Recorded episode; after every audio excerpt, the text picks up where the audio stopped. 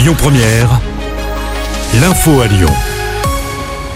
Bonsoir à tous. À la une de l'actu, ce tragique accident ce matin dans le 7e arrondissement de Lyon.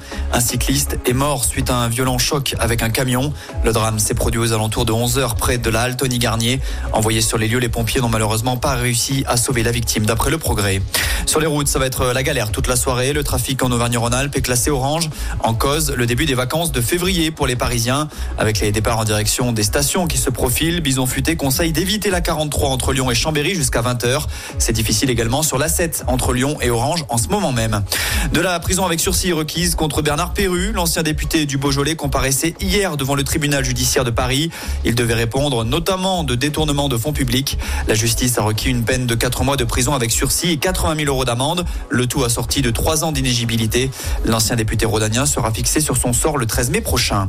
Le gouvernement Attal est désormais au complet. Les derniers noms ont été dévoilés hier soir. On note par exemple l'arrivée de Guillaume Casbarian comme ministre du Logement. Mais le plus gros changement concerne peut-être le ministère de l'Éducation, désormais aux mains de Nicole Belloubet.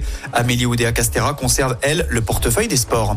Et puis, on l'a appris en fin de matinée, Robert Badinter est décédé à l'âge de 95 ans. Il a notamment été ministre de la Justice sous François Mitterrand, et c'est à lui que l'on doit l'abolition de la peine de mort en 1981.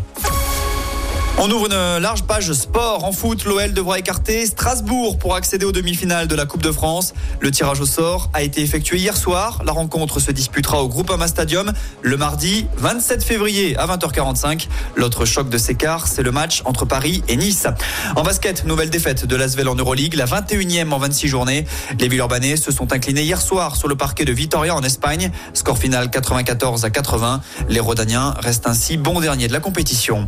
Et puis en parlant de Lasvel, on termine avec cette info people. Le président, Tony Parker, est désormais célibataire. Il a annoncé hier soir sur Instagram sa rupture avec Alice Elim.